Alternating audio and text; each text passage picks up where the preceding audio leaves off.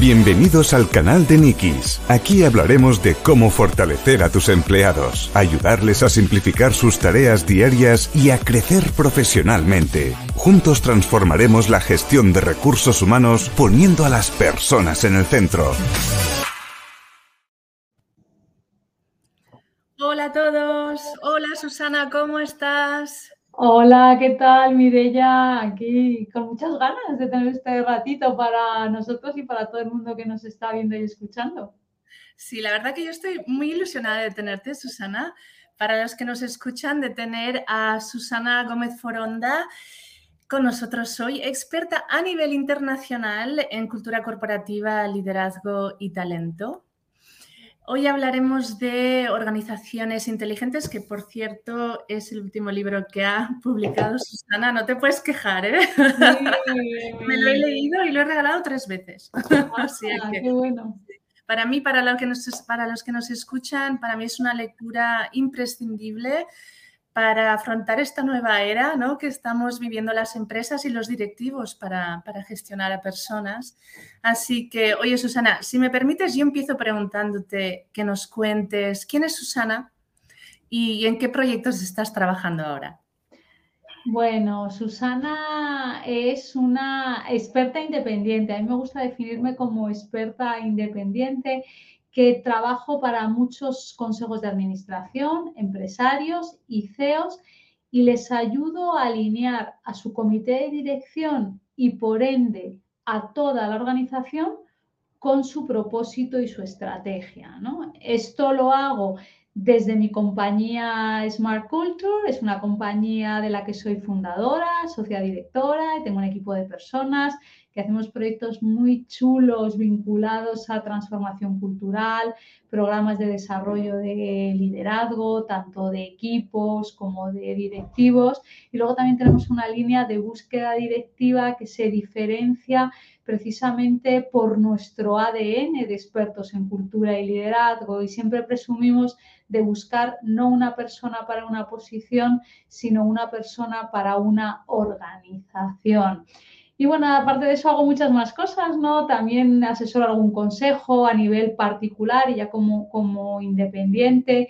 Y bueno, doy clases en escuelas de negocios y hago mucho trabajo de divulgación. Creo que hay una labor importante de hacer por parte de todos los que nos dedicamos al mundo de las personas en el entorno corporativo de divulgar eh, a través de redes sociales, publicando libros, en foros de debate em, y, trasladar una visión del mundo organizativo que es mucho más atractiva, más bonita, em, incluso más fácil de lo que la gente se piensa porque no te lo enseñan en ningún lado.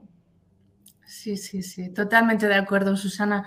Oye, pues si te parece, vamos al ataque. Creo que la primera pregunta es, es clara y fácil. ¿Qué es una organización inteligente?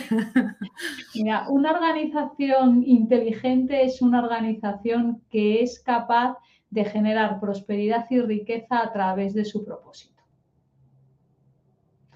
Eso es una organización inteligente. Y para eso, pues tienes que tener la astucia, ¿no? la inteligencia, la capacidad de ir respondiendo con efectividad a los retos que la realidad te plantea tendrás retos internos que tienes que resolver, tendrás retos externos que tienes que solventar y al final, de hecho, eso es la inteligencia. Si tú piensas en alguien que es inteligente, ¿en qué piensas? Pues en alguien que es resolutivo, alguien que toma buenas decisiones, alguien que sale para adelante, alguien que no se atasca, alguien que progresa.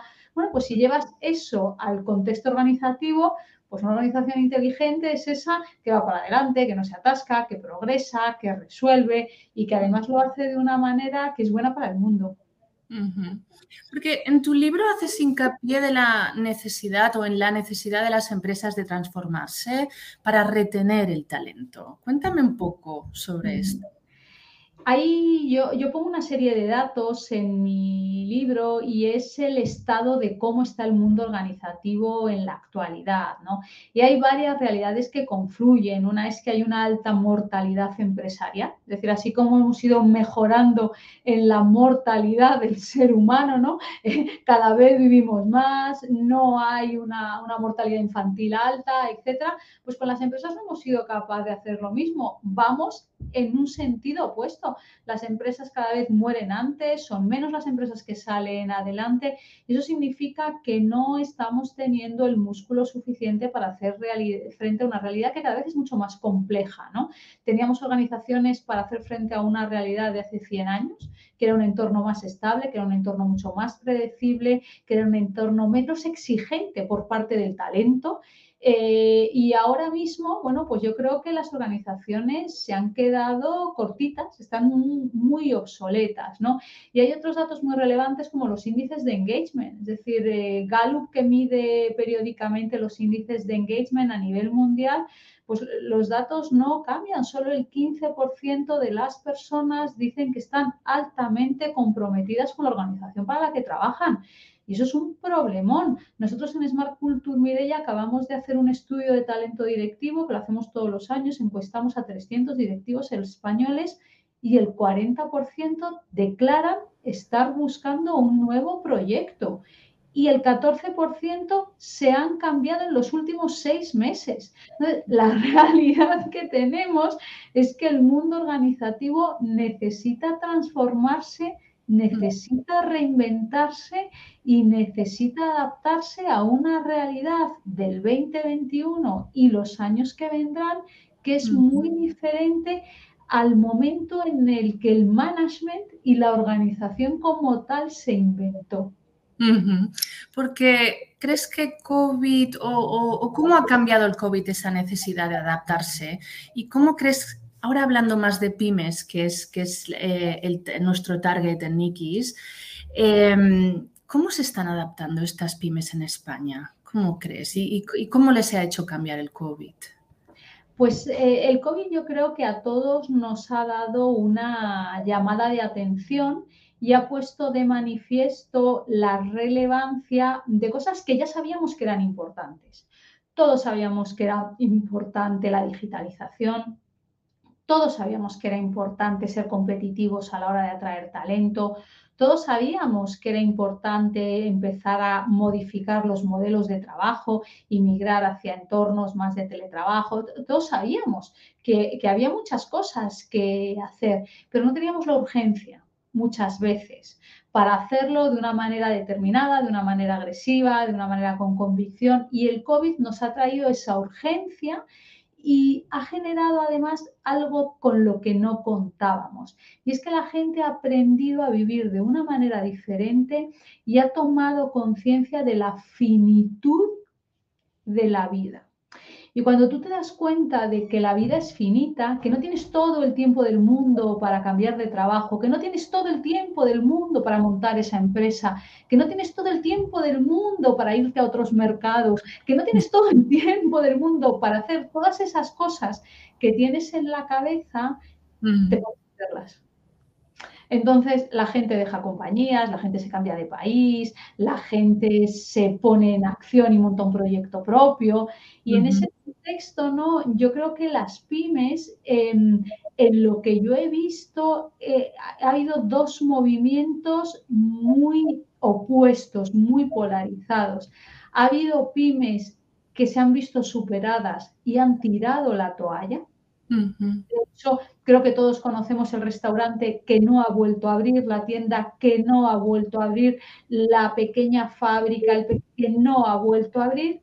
Y hay pymes que se han aprovechado de la velocidad y de la agilidad de su dimensión. Mm. Los ICOs han ayudado mucho a que no sufrieran tensiones de tesorería entre los ICOs y los ERTES, porque la, tesorería es lo que mata muchas veces a una, a una pyme y mm. eso les ha ayudado a sostenerse y hay muchas pymes que han florecido a raíz de esta situación y que han desarrollado propuestas de valor mucho más atractivas que las de grandes empresas, como por ejemplo vosotros, no dejáis de ser una pyme, ¿no? Eh, habéis, sido capaces, Mirella, de desarrollar una propuesta de valor muy atractiva y mucho más atractiva que la que hacen otras grandes compañías con soluciones más complejas, porque estáis más cerca del mercado, porque sois más rápido, porque os movéis de una manera más ágil. Y eso lo habéis hecho vosotros y eso lo han hecho desde cadenas de restaurantes hasta empresas de servicios profesionales, ¿no? Porque la velocidad aquí es una ventaja competitiva. Absolutamente, absolutamente. Y, y para un director o una persona que, un directivo o una persona que gestiona un equipo, ¿cuáles son las ah, habilidades, skills clave que tiene que tener una persona para eh, realmente ser un líder en una organización inteligente? Mira, hay muchas cosas, ¿no? Pero si yo lo tuviera que resumir en tres cosas, Em, que son tres consejos que yo le doy a muchos directivos y empresarios con los que trabajo, es conoce muy bien tu negocio. Y no todos los directivos conocen muy bien su negocio. ¿Quién es tu competidor? ¿Quién es tu contexto? ¿Qué regulación tienes por ahí que te puede ayudar o no ayudar? ¿Cómo te posicionas de manera diferente? ¿Por qué te compran a ti y no le compran a otro? ¿Por qué le compran al otro y no te compran a ti? Conoce muy bien tu negocio. Conoce muy bien tu función, si eres un, experto en una, si eres un director financiero, un director de recursos humanos, conoce muy bien tu oficio, conoce muy bien a tu gente, pasa tiempo con tu gente y conoce muy bien tus números.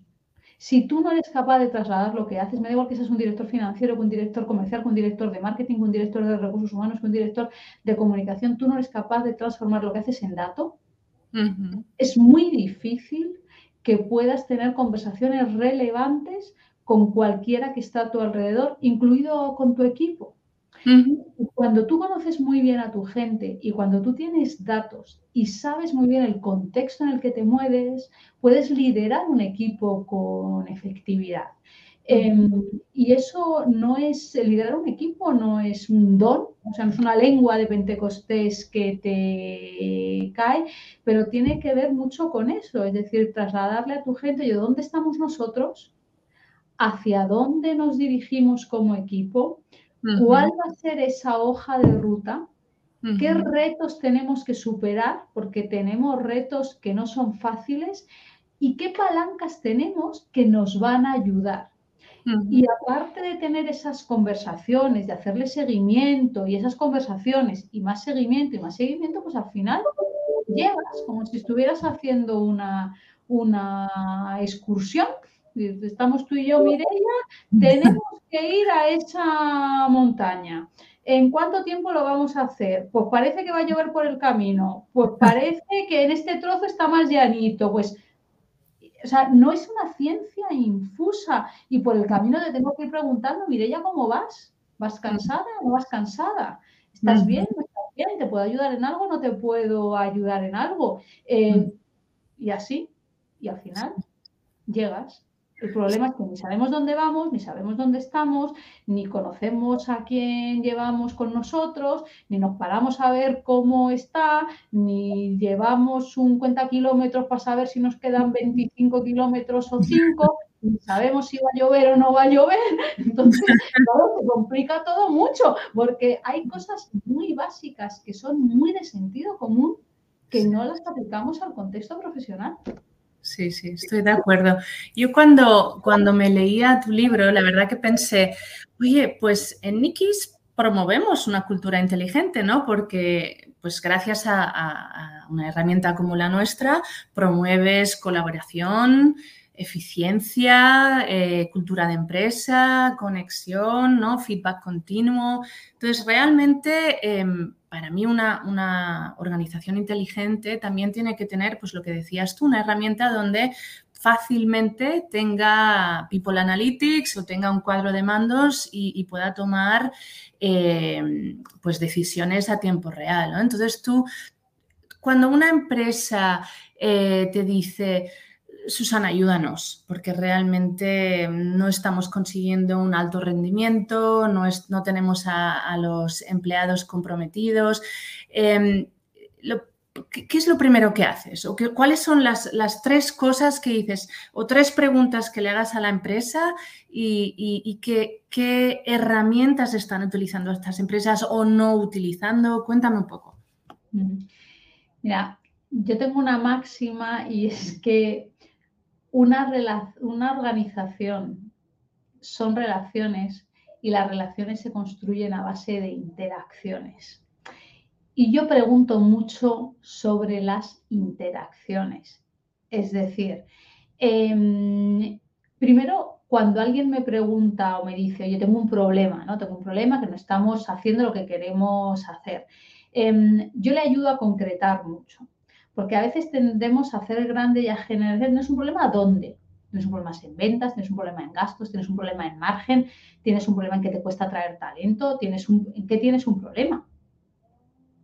O sea, primero vamos a acotar en qué tienes un problema, porque estoy seguro que tienes un problema en todo. Tienes un problema, entonces ahora luego vamos a hablar de ese problema. Es un problema de que no tienes a las personas adecuadas, es un, es un problema de que tienes a las personas adecuadas, pero no interactúan de una manera efectiva entre ellas vamos un poquito a, ver qué es lo que está ocurriendo, ¿no? Porque hay veces que no tienes el talento que necesitas. Porque necesitas una serie de capacidades críticas. Al final, eh, una organización es un conjunto de capacidades críticas necesarias para ocupar una posición en el territorio en el que tú compites, en el que tú trabajas, en el que tú aportas valor. Y lo primero que hay que asegurar es si tienes esas capacidades críticas. Si te faltan mm, skills digitales, te faltan perfiles o te faltan conocimientos de digital o con, con eh, de data analytics o de una serie de variables, o te faltan skills de operaciones o te faltan skills de desarrollo de negocio, pues claro, ni te van a ir bien las ventas, ni no te van a ir bien unas cosas. ¿Tienes las capacidades críticas que necesita tu estrategia? Entonces, a veces me doy cuenta que, que no hay estrategia. Entonces, claro. Entonces, aquí vamos, vamos un poco yéndonos al paso anterior, al paso anterior, al paso anterior, ¿no? Y al final, ¿yo qué voy buscando en mis preguntas? Yo voy buscando en mis preguntas que exista conciencia de lo siguiente. ¿Tienes un propósito claro? Para qué existe tu organización, porque si tú no sabes para qué existe tu organización y cómo marca la diferencia tu organización, es muy difícil que vayas a tener un negocio de ningún tipo. Segundo, ¿eso cómo se transforma en una visión? Es decir, e-, ese propósito, esa manera que tú quieres marcar la diferencia, eso hace que dentro de tres años, si todo sale bien, ¿Cómo va a ser tu empresa? Cuéntame ese futuro ideal que tú quieres crear. Si no lo tienes claro, tienes un problema, porque es que sin propósito y sin visión no puedes definir ni objetivos ni prioridades estratégicas. Claro. Sin esas cosas, tú no le puedes decir a tu organización hacia dónde mirar. Entonces, hay muchas veces que es un problema de dirección. No tenemos claro dónde vamos, entonces la gente no puede ponerse mirando y andando en esa dirección. Hay gente que eso lo tiene claro. Entonces, si tienes eso claro, hay que ver si lo tiene claro todo el mundo. Es decir, si yo hiciera una encuesta en tu organización y preguntase cuál es tu propósito, cuál es tu visión, cuáles son tus prioridades estratégicas, cuál es tu objetivo para este año, ¿Cuáles son tus valores? Tus valores es que, cuál es el modus operandi que aquí valoramos, ¿no? Y al que no estamos a renunciar. ¿Me contestarían todos lo mismo o algo parecido? Porque si no, lo que tenemos es un cartel en una pared que no nos vale para nada, ¿no? Entonces, a veces hay un problema no de definición de una dirección estratégica, sino hay un tema más de comunicación y de trasladar y de ayudar a la gente a comprender esa dirección. Y una vez que tenemos todo eso claro, vamos a ver si tenemos las capacidades críticas para hacer todo eso posible. Hay capacidades críticas que son desarrollables y se pueden aprender. Hay otras capacidades críticas que las tengo que adquirir. A veces adquirirlas es incorporar una persona que tenga un conocimiento, una experiencia, unas habilidades. A veces adquirirlas es comprar una solución, como puede ser la de Nikis. Yo adquiero capacidades críticas, a veces es comprarme una empresa. Yo puedo comprar una coempresa que tiene algo que a mí me complementa. Mm. Pero tengo que incorporar aquello que necesito para hacerme realidad mi estrategia. ¿no? Entonces, eh, al final yo voy hilando mucho a ver dónde está el problema. Vale. Pero si el problema está en origen, Mirella, hay que irnos, hay que empezar por el principio. Los pilares, ¿no? Ah, porque, vale, entonces, estratégicamente yo ahora soy una pyme y tengo claro, me has ayudado, Susana, y tengo claro los pilares, tengo claro el propósito y lo he comunicado, pero ahora necesito a personas no es fácil reclutar, Susana, no es nada fácil. ¿Y cómo recluto? Ahora que yo ya estoy bien y que creemos que lo tenemos claro y la visión y todo y, el equipo está ready to go, ahora cómo recluto a personas que sé que van a encajar dentro de esta eh, nueva organización inteligente que hemos creado.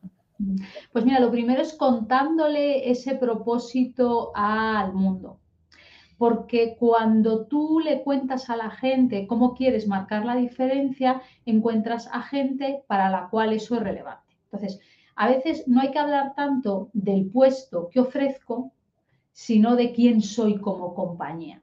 Porque yo, una cosa que nosotros estamos observando es que las personas cada vez más se unen a compañías, a proyectos, más que a puestos. Otra cosa muy importante es tener claro cuál es el talento que realmente te complementa y te añade valor. A veces nos dejamos eclipsar por currículums que tienen nombres de marcas o nombres de compañías, em, pensando como que nos vamos a traer todo el know-how de esa compañía encapsulada en la persona que incorporamos, ¿no? Y eso no es así. A veces hay que hacer un análisis más honesto y más objetivo de, bueno, em, ¿qué dimensión tiene mi compañía? Qué reto tiene, eh, qué, habilidades van a marcar la diferencia. Yo siempre pregunto mucho a la gente, piensa en la gente que funciona muy bien aquí. ¿Qué tiene?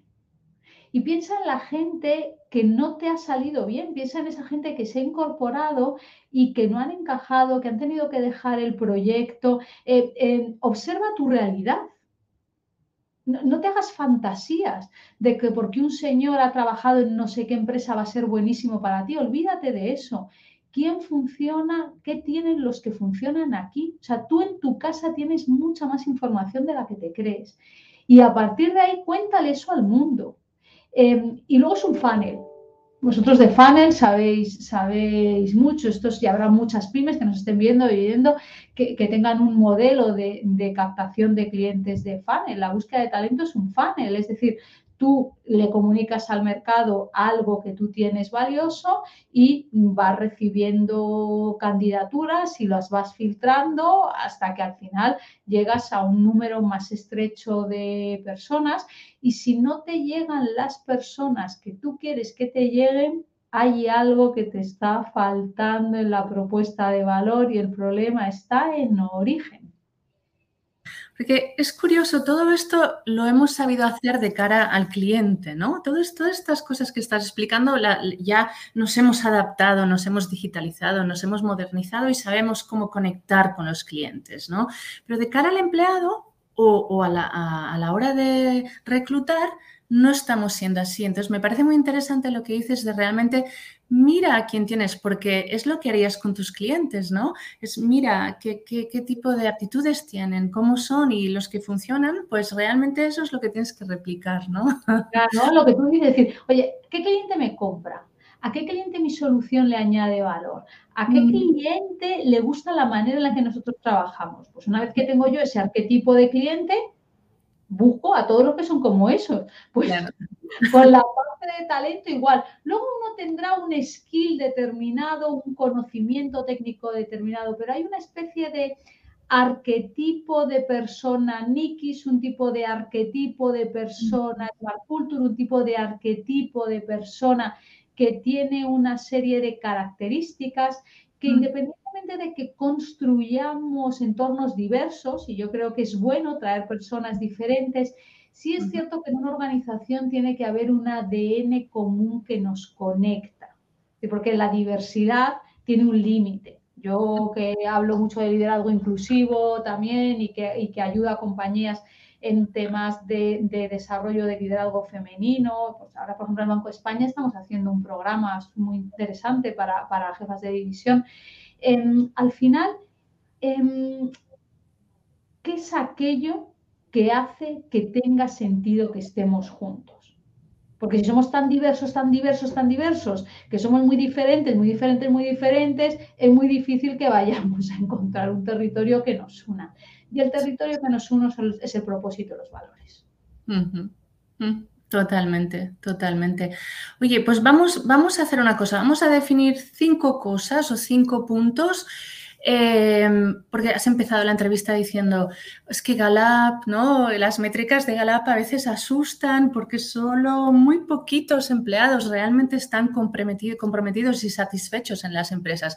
Va, pues ahora a los que nos están viendo y escuchando, dinos cinco puntos que dirías, compromiso, ¿Cómo puedes eh, em, pues fomentar el compromiso de, una empresa? O, de los empleados de la empresa, perdona. Siento repetirme, pero hay que empezar por el propósito. Tú tienes que ayudar a una persona a conectar su propósito personal con el propósito de la compañía, porque eso es lo que hace que yo que tenga sentido que yo venga aquí a trabajar todos los días y eso es lo que me compromete contigo. Lo segundo es que tú tienes que mejorar mi empleabilidad. Es decir, el contrato social que había antes empresa-empleado era un contrato muy sencillo. Es decir, yo te doy trabajo para toda la vida y tú me eres absolutamente leal. En el momento en el que ese contrato social se rompe, porque yo empresa te despido, porque yo empresa hago reestructuraciones, la otra parte ya no te es leal, la otra parte se queda contigo mientras le interesa, ¿no? Entonces cambia nuestro acuerdo implícito empresa y empleado es yo empresa necesito tu talento en función de mis necesidades estratégicas y viceversa, yo empleado te necesito a ti como campo de juego para desarrollar habilidades que me hacen más empleable, porque ahora tú no vas a cuidar de mi carrera profesional, empresa. El que tiene que cuidar de mi carrera profesional soy yo. Entonces, si tú no me das empleabilidad, ¿qué es lo que asegura mi futuro profesional? Yo me voy a comprometer menos contigo. Entonces, tengo propósito, tengo empleabilidad, una tercera cosa que tú tienes que proporcionarle a alguien que trabaja contigo es em, reconocimiento. Si tú no reconoces em, objetiva, subjetivamente mi contribución de valor, es muy difícil que yo quiera seguir dándotela.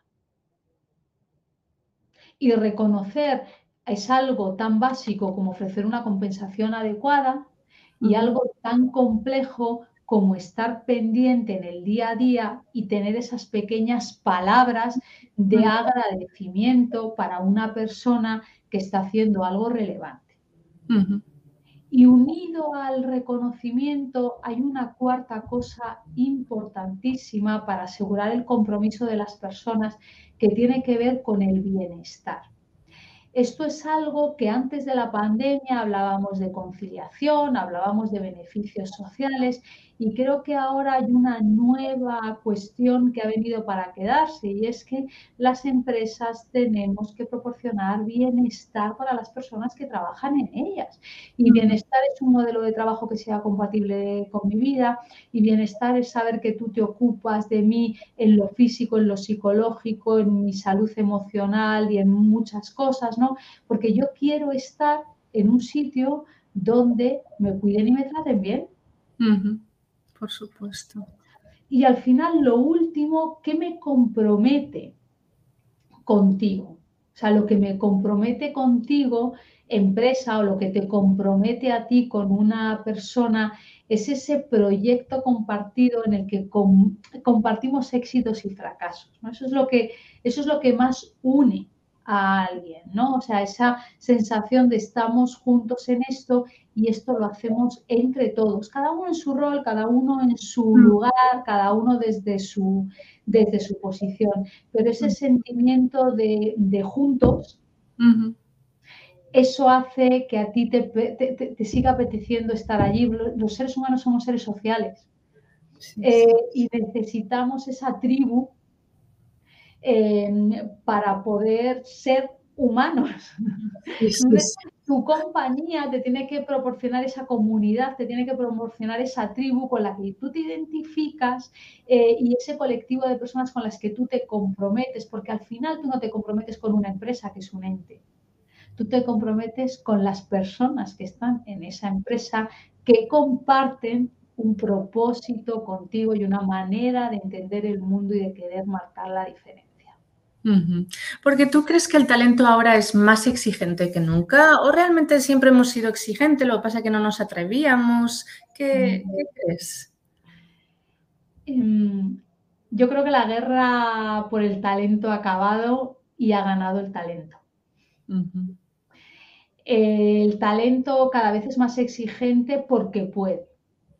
Y hay que recordar de dónde venimos. Venimos de una situación muy asimétrica, una situación en la que había un empresario que montaba una empresa, eh, que tenía cuatro o cinco ingenieros que habían tenido el privilegio de estudiar, que montaban un sistema organizativo y tenía campesinos, ganaderos, em, pequeños artesanos eh, que, migran a las ciudades a buscar un trabajo en el que puedan vivir mejor que se vivía en el campo. ¿no? Entonces, em, ese talento en ese momento era un talento muy poco cualificado. Y como era muy poco cualificado, eh, tenía poco que exigir porque el gran valor que se añadía en una compañía tenía que ver con el que había puesto el dinero y con el que había diseñado los procesos. Pero es que ahora mismo no es así. Es decir, ahora mismo todo el mundo tiene acceso al dinero, el dinero se ha democratizado, eh, vas a un banco y te dan un préstamo, eh, hay inversores, hay dinero en el sistema infinito para invertir en proyectos, con lo cual el que tiene dinero no tiene el poder. Ahora las personas no son granjeros ni son ganaderos, las personas tienen conocimientos, tienen habilidades, tienen skills, cada vez hay mayor especialización, con lo cual el skill que termino yo desarrollando en mi territorio es más escaso que, abundante. Y al mm. final lo que valoramos mucho es el conocimiento. Entonces ahora las personas que antes eran casi parte de un proceso productivo eh, se han convertido en algo absolutamente necesario para que una organización funcione. Totalmente. Entonces, claro, ahora el talento exige porque puede. Porque puede. Sí, sí. ¿Y, cómo vamos en España con organizaciones inteligentes? ¿Crees, ¿Crees que hay países que están más adelantados o qué crees? Yo te cuento una cosa y tú sacas tus propias conclusiones y la gente que nos escucha o los que nos estáis viendo la sacáis también. Vamos a ver, mm, una organización eh, es una, un grupo de personas que se unen para hacer algo. Es decir, una organización es una empresa, una organización es el hospital donde atienden a tus familiares, el colegio donde van tus hijos, es el club de fútbol donde, donde juegan tus niños, es la comunidad de vecinos a la que perteneces, es el Ministerio de Hacienda. En una organización, hay muchos tipos de organizaciones, ¿no? Y yo creo que no descubro nada nuevo y hemos vivido una pandemia y vivimos una realidad en la que todos somos testigos de la disfuncionalidad de las organizaciones que hay en nuestra sociedad. Y yo no creo que esté aquí descubriéndole a, nadie el oro perdido de, los incas. Es decir, las organizaciones son muy disfuncionales.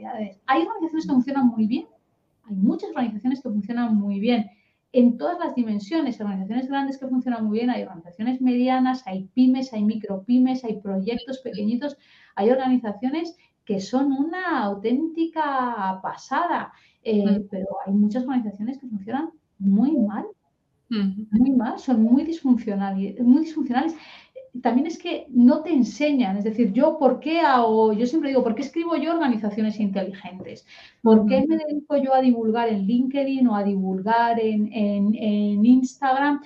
Porque nadie te enseña eh, cómo definir el propósito de una organización, cómo construir un equipo de alto rendimiento, cómo tener una conversación complicada con un compañero de trabajo, cómo identificar los valores de tu organización, cómo hacer esa hoja de ruta desde dónde estás hasta dónde tienes que ir. No te lo enseñan en ningún lado. Aquí nos aprendemos la, cómo son las hojas del pino y la reproducción de los mamíferos que, yo que he trabajado toda mi vida en empresas no lo he necesitado absolutamente para nada, pero a mí nadie me ha enseñado eh, cómo se define una estrategia de una organización, cómo identificas tu posicionamiento en un mercado o cómo yo hago un diagnóstico del talento que tengo en mi organización y a partir de ahí hago un plan de acción para determinar qué talento puedo desarrollar y qué talento me traigo de fuera. Ahora, eso sí, me he aprendido, yo soy licenciada en económicas empresariales, ¿eh? que he hecho cinco años de, o sea, me dedico un ratito de mi vida, ¿eh? eh em, yo me he aprendido cosas que no he utilizado jamás, me habrá desarrollado otras habilidades. Eh, digo yo que el que no haya estudiado económicas empresariales ya se sale, pues claro, mucho más verde de lo que, de lo que salí yo, que es complicado. Sí, sí, claro, un ingeniero no tiene por qué saber liderar un equipo, reclutar a la gente para su equipo. Gestionar emociones, gestionar egos. Mm. ¿qué problema tienes tú en una empresa? ¿Y a ti dónde te enseñan a gestionar emociones de seres adultos? Gestionar el conflicto. Totalmente. Tomar decisiones con otros. ¿Tú cuando fuiste a la clase de tomar decisiones? Es que no te la pero es que eso, damos por hecho que eso se aprende solo. No, eso no se aprende solo, porque es que lo que es una pena, Mireya, es que hay técnicas, hay modelos inventados. Eh, yo no soy la única consultora que vive de enseñar esto. Está todo inventado y es una pena que no sea mucho más divulgado. Sí, sí, la verdad que teniendo, habiendo estado 15 años en Nueva York, en Estados Unidos, sí que me leí todos los libros habidos por haber de inteligencia emocional y todas estas cosas, pero también era mi propio manager el que me decía, léete esto, léete lo otro, porque quería que creciese, ¿no? Y quería que, supiese este tipo de cosas que no te las enseña nadie. Pero es verdad que es muy importante esto del eh, mentor, ¿no? Dentro de una empresa. Pero, oye, pues me sabe muy mal, pero es que ha pasado muy rápido, Susana, ya estamos casi, casi, casi acabando. Em, te pediría, no sé, ¿qué, palabras quieres decir? ¿Con qué quieres eh, finalizar la charla? ¿Qué crees que, así que semáforo, qué, qué quieres decir a, nuestras, a las personas que nos están viendo o escuchando? Em, no, no tengáis miedo. De igual que seas una, una micropyme, una organización muy establecida, la antigua, go for it, cambia, adapta. ¿Qué dirías para acabar? a mí me gustaría trasladar dos ideas, ¿no? Una es piensa en grande, em, en lo que tenga sentido para ti. Creo que nunca llegas a lugares que no has pensado primero. Eh, y piensa en grande piensa en grande, sueña. Y lo segundo es, em, define cómo vas a hacerlo posible. Porque lo puedes hacer posible. Toda gran empresa, todo gran proyecto ha empezado con una idea en la cabeza de una persona. Y te aseguro que nadie tenía una capacidad superior a la tuya independientemente de dónde estás, si estás en un proyecto más semilla, si estás en un proyecto mediano, si eres director de un departamento que lo quieres llevar a otro nivel o estás en una empresa muy grande, sueña con dónde quieres llevar a tu equipo, con dónde quieres llevar a tu empresa, con dónde quieres llevar a tu pyme. Y luego, determinación y disciplina. No hay más mérito que ese. Em, hay una frase de Peter Drucker que a mí me, encanta, con la que cierro, ¿no? que dice que en una organización de manera natural solo surge caos, fricción y confusión. Todo lo demás requiere liderazgo. En las organizaciones las cosas pasan porque las personas hacemos que pasen. Y ese es el único secreto de una organización inteligente. Qué goza hablar contigo, Susana. Un placer como siempre. Espero que no sea la última vez Em, así que te doy un millón de gracias. Ha sido la verdad que una conversación muy enriquecedora, seguro que para nuestros oyentes también. Te envío un abrazo y espero volverlo a hacer bien prontito y felicidades con todo el éxito que estás teniendo con tu libro y con todo lo que haces. Muchísimas gracias. Además, sale la segunda edición, así que lo celebraremos juntas y feliz de volver a compartir con vosotros espacio y tiempo virtual cuando queráis. Muchísimas gracias, Mireia. Un abrazo, Susana. Hasta pronto. Chao. Por hoy hemos terminado. Suscríbete en nuestro canal si quieres oír más sobre cómo conseguir que tu empresa sea más eficiente y tus empleados más felices. Síguenos en redes y hasta pronto.